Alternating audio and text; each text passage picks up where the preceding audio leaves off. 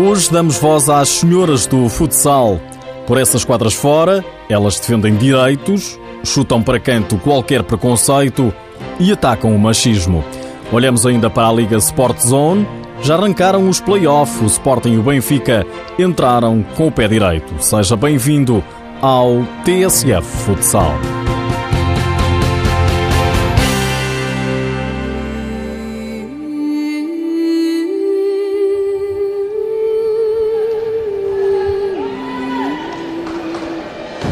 Homens, rapazes, põem a bicicleta em cima do carro, lá vão eles pedalar a manhã toda, ou outros vão fazer um desporto qualquer.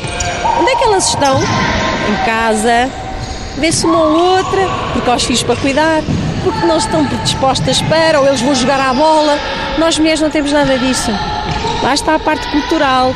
Quando se casa, a função da mulher é os filhos cuidar. Eles não, continuam a ter o mesmo grupo de amigos, a fazer, nem que seja uma vez por semana, juntarem-se sem elas. Elas não têm nada disso. Em cada lugar, em cada cultura, a mulher é vista de uma forma diferente. E o futsal, que é aquilo que nos traz cá, parece não fugir à regra. Isto é um bocadinho complicado. Vai haver sempre esta situação, porque há desportos para meninas e há desportos para meninos. Quer a gente queira, quer não. Por muito. Nós podemos ter esta conversa daqui a 10 ou 20 anos, nós vamos falar do mesmo. É a opinião da treinadora de futsal feminino do Sporting. Vera Betancourt está convencida que ainda existe discriminação nas quadras portuguesas e fora delas. Isto não muda assim tão facilmente, não é? Mas eu costumo dizer que a culpa é nossa, nós mães mulheres. Porque se nós tivermos uma filha, 4, 5, 6 anos, a gente vai pô-las no balé, não é no futebol, porque nós mesmos não queremos. Se forem meninos, são os próprios pais que os incentivam e levam lá. Nós mulheres não. Quando elas já têm idade para decidir, 12, 14 anos, elas próprias vão sozinhas. Filipe Carneiro, adjunto de Vera Betancourt no Sporting, fala mesmo em machismo. Quer queremos, quer nós, a gente vive num, num mundo de machistas, que é mesmo assim. E, então muita gente pensa que o futebol é só para, para os homens. Mas não, não, nós temos provas dadas no mundo inteiro, a nível do, do futebol feminino e no futsal também, que elas têm muito valor. Do outro lado da segunda circular, também se sente o machismo na voz de Sandra Dias, treinadora das Júniores do Benfica. Uh, ainda temos algum machismo. Temos que assumir isso e aceitar. Uh, é menor, mas em alguns momentos chaves. Uh, precisamos de mais qualquer coisa e às vezes há aí uns travõezinhos ainda que fazem com que as coisas andem um passo para a frente, um e meio para trás, mas a luta continua e se calhar por isso cada vez mais em Portugal existem mais meninas a praticar futsal e também futebol. Isso mesmo confirmou o diretor da Federação Portuguesa de Futebol no dia da apresentação do novo selecionador de futsal feminino. Pedro Dias diz que a modalidade em Portugal também está a crescer para as senhoras. Contínuo crescimento de praticantes, de clubes, de provas que temos registado no nosso país nos contextos federados e escolar, onde o futsal já é a modalidade mais praticada em Portugal. Mas afinal, o que leva uma mulher a procurar uma modalidade, durante anos, exclusiva para homens? Foi o que fomos tentar perceber junto de Sara Ferreira, camisola 10 do Benfica. Foi um bocadinho pela família. A minha irmã já jogava, sempre gostei de atividades ao ar livre, de correr e comecei até pelo atletismo.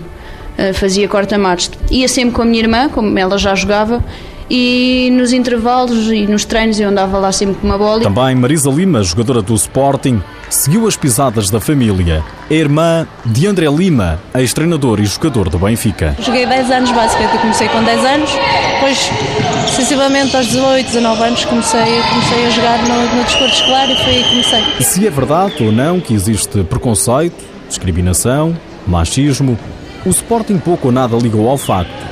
Os Leões nunca tiveram futsal feminino, mas este ano, pela primeira vez na história, levaram-no até Alvalade. A atleta leonina Isabel Caleja mostra que uma mulher correr atrás da bola já teve leituras piores. Tem vindo a desaparecer, mas ainda há. Mas creio que não tanto. Eu só sou daquelas mais antiquadas que sou capaz. Meninas jogar a bola, mas a gente lida bem com isso. Quando a gente quer uma coisa. Oh. Rita Martins, craque do Benfica, diz que há muito ainda por fazer. Obviamente que, que há, muito, há um caminho muito, ainda muito grande a fazer. A divulgação ainda é muito pequena por parte dos órgãos de, de comunicação social, os, os jornais, o, as televisões. Uh, obviamente que, que, a entrada com o Benfica estar uh, facilita muito e agora com, com o Sporting também. Mas, mas, há, mas os próprios clubes também têm, têm que continuar a trabalhar e a própria Federação também já o faz, mas tem que continuar a dar, a dar visibilidade não só à seleção, que o faz muito, mas aos clubes também dar, dar maior visibilidade para que eles possam sobreviver. A colega de equipa, Sara Ferreira, acredita que algo está a mudar. Se calhar quando comecei a jogar, as bancadas estavam completamente vazias, o campeonato não era assim tão competitivo e hoje em dia isso já, já é o oposto, já conseguimos ter também, se calhar por ser o Benfica, um pavilhão cheio, uh, conseguimos ter um campeonato competitivo em que nunca sabemos quem ganha, é mesmo competitivo. Rita Martins, por outro lado, diz que atualmente a questão não é tanto um preconceito das pessoas, mas dos responsáveis pelo desenvolvimento da modalidade. Os apoios que se faz ao feminino não tem nada a ver com o que se faz ao masculino e mesmo em outros clubes. Portanto, isto é um bocadinho um preconceito, acho que isto é cultural. Uma marca, se calhar, não patrocina uma equipa feminina porque, porque acha que não tem visibilidade, quando a visibilidade é exatamente igual a uma equipa masculina. Portanto, eu, para mim, isto é, é preconceito. É um caminho que se, tem, que se tem que ir fazendo e que se tem que ir atrás e, especialmente, quem gera eh, as equipas e os clubes tem, tem, tem que trabalhar muito e tem que ir atrás. O TSF Futsal quis ainda escutar um especialista na modalidade. Fomos ao encontro de Walter Pinheiro, professor doutorado pelo INEF da Catalunha, também professor do IXE, que está convencido que muitas barreiras terão que ser ultrapassadas. Eu creio que é importante percebermos duas coisas. Temos que incrementar a prática de futsal feminino, mas também a formação. As crianças, as senhoras, as meninas têm o direito a praticar futsal, mas as senhoras que queiram ser treinadoras também devem ter esse direito, até porque têm todas as competências para o fazer. Muitas vezes, eh, se isto não acontece, é apenas por razões de ordem cultural. Eu não acredito que uma senhora tenha menos capacidades de liderar uma equipa do que um homem. Muitas vezes a questão não é de qualidade, é de proporcionar uma oportunidade para as pessoas poderem aparecer. E temos que criar estas oportunidades se queremos ser de facto um país desenvolvido.